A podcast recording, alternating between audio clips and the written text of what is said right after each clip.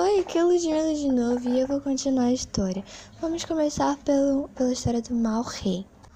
Todos nós sabemos que o rei Ricardo era um rei muito bom, porém tinha um irmão detestável, conhecido como Príncipe João, que tentou de várias formas roubar o trono enquanto Ricardo esteve nas cruzadas. Quando Ricardo morreu, finalmente conseguiu o que almejava. Ele fez matar o seu próprio sobrinho, conhecido como Arthur, com medo de que este lhe roubasse o trono. E também não reconheceu o bispo que o Papa nomeou para a Inglaterra e tentou pôr um amigo dele no seu lugar.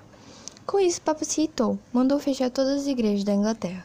Com isso, não houveram mais casamentos, nem batizados, além de não haver mais missas e outros eventos religiosos. O povo começou a se revoltar contra o rei João. O Papa ameaçou colocar outro no trono. Só ele se deu ao bispo. Mas em vez de melhorar com o tempo, João só piorou.